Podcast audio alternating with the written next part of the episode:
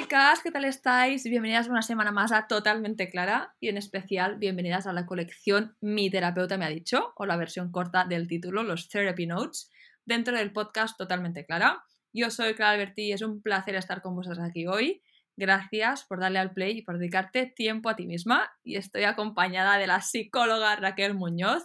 Somos paciente y terapeuta y nos hemos juntado en esta maravillosa colaboración para hablar sobre algunas de las reflexiones más potentes que hemos tenido a lo largo de nuestro primer año de sesiones, reflexiones que a mí me han ayudado muchísimo y que no podían faltar aquí en un espacio especial y único dentro del podcast. Así que espero que lo disfrutéis. ¡Qué ilusión, por Dios! Vamos a por el primer tema de esta maravillosa colaboración y es uno de los primeros conceptos también que sacamos de nuestras conversaciones. Bueno, que Raquel, aquí presente conmigo, me enseñó en una sesión, que me encanta, que pienso mucho y que creo que se puede aplicar a muchas cosas, como todos los temas que ya iréis viendo. Y viene o parte de una reflexión o una acción que hacemos cuando nos enganchamos con ideas o cosas del pasado. Cuando pensamos, debería haber hecho algo diferente en esa situación o podría haberlo pensado mejor, debería haber decidido esta otra cosa, o X, cada una lo que tenga en sus vidas. ¿Sabéis, chicas, cuando nos rayamos por esto? Cuando nos quedamos allí fantaseando en lo diferente que podrían haber salido las cosas, o nos cuestionamos decisiones que hemos tomado en el pasado.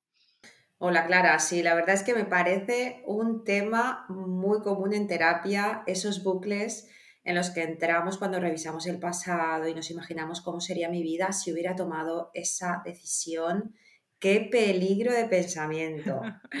Cuando escucho al paciente entrar en, ese universo paralelo de cómo serían las cosas si hubiera tomado otra decisión, me parece súper importante proponerle respetar al yo del pasado que tomó la mejor decisión que pudo con la información que tenía si juzgamos a la Clara o a la Raquel del pasado con la información que tenemos hoy, a toro pasado, estamos siendo un poco injustas. Ahora que sabemos los resultados, es fácil juzgar, pero es que hace X tiempo ni tú ni yo sabíamos lo que sabemos hoy. Y si crees que tomaste el camino correcto, tu camino será el correcto.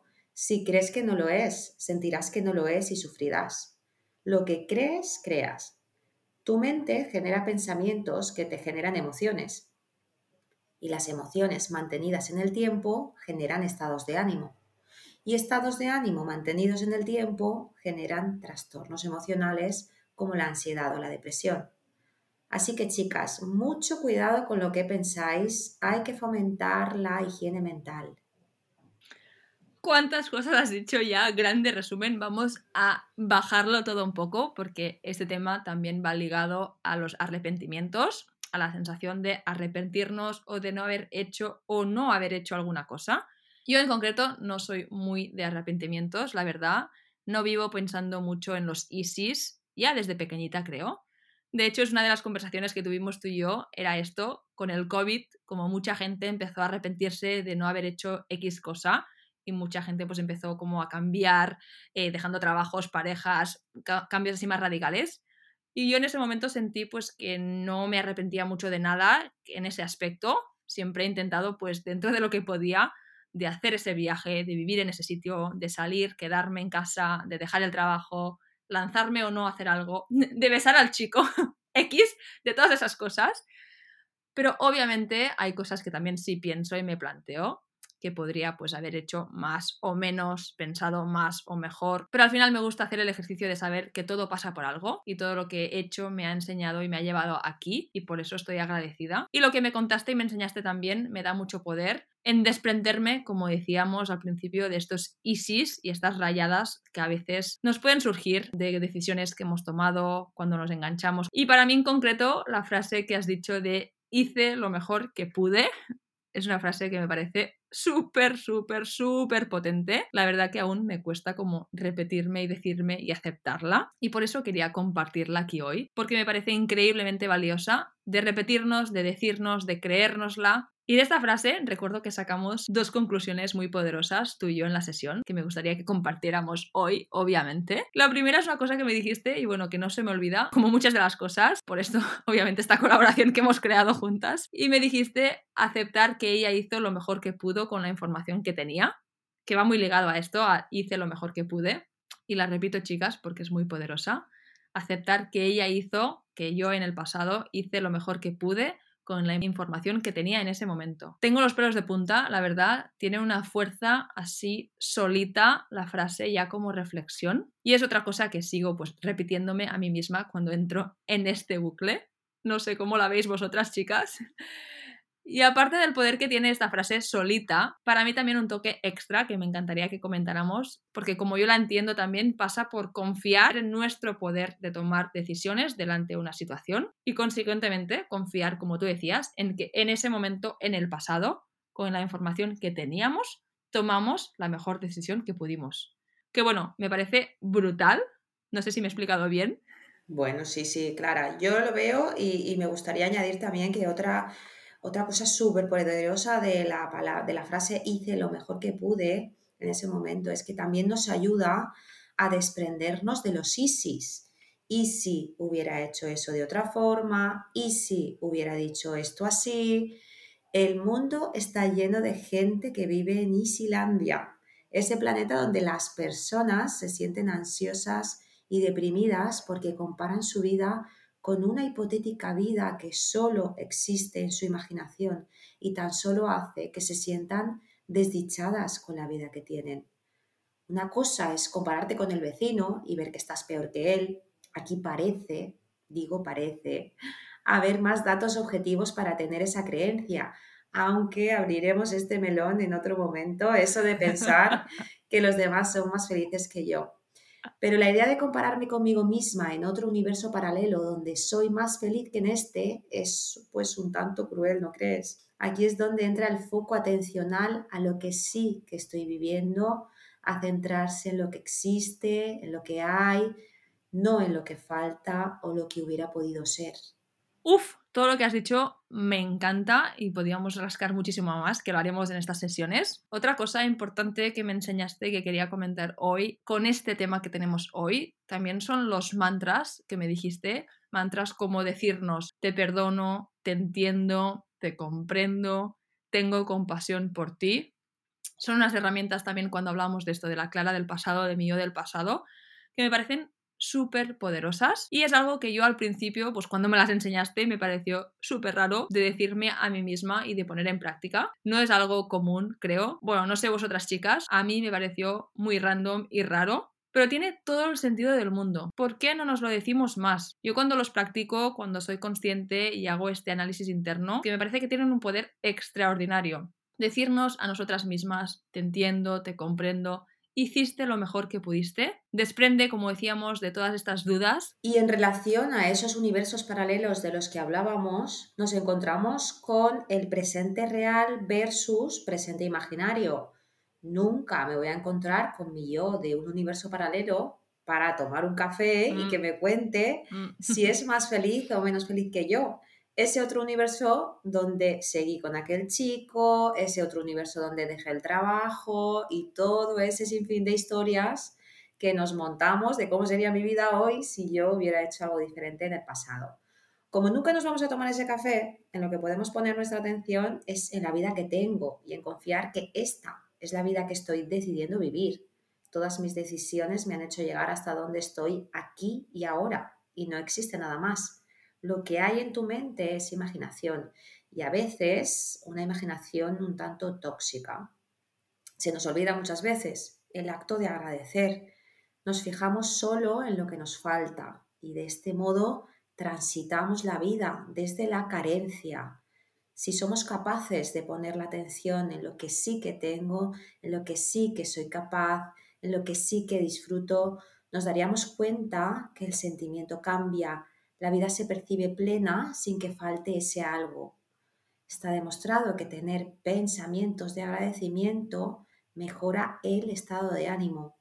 Así que chicas, mi propuesta es que cada mañana durante 21 días, cuando os despertéis, veis las gracias por algo que hay en vuestra vida aquí y ahora, ya sea el sol, las manos que os permiten trabajar o comer, las piernas que os permiten caminar e ir donde deseáis, para poder poner en valor de manera consciente nuestra vida. Me encanta de gratitud, de agradecimiento, hablamos mucho también aquí porque es una de las claves el levantarse por la mañana y pensar las cosas que sí que tenemos versus las que no tenemos, las que nos faltan y también irse a dormir pensando en esto me parece una herramienta súper clave.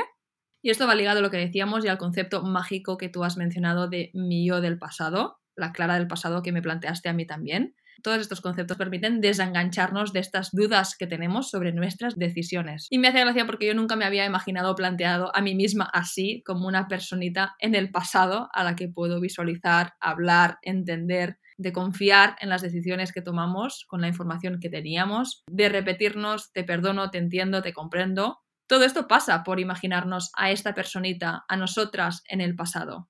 Y me encanta. Y otra cosita relacionada con esta que quería comentar hoy, que vi el otro día que alguien comentaba y me pareció súper cool, hablaban de la Clara del futuro, es decir, de mi yo en el futuro. Y ponían un ejemplo que me pareció súper curioso comentar, que me gustó, que era cuando, por ejemplo, nos sentimos con una presión hacia algo en el futuro, o con nervios, o con X historia que tengamos hacia futuro que nos crea incomodidad, decían que ayudaba a escribir como si la persona yo en el futuro nos estuviera diciendo algo a nosotras ahora.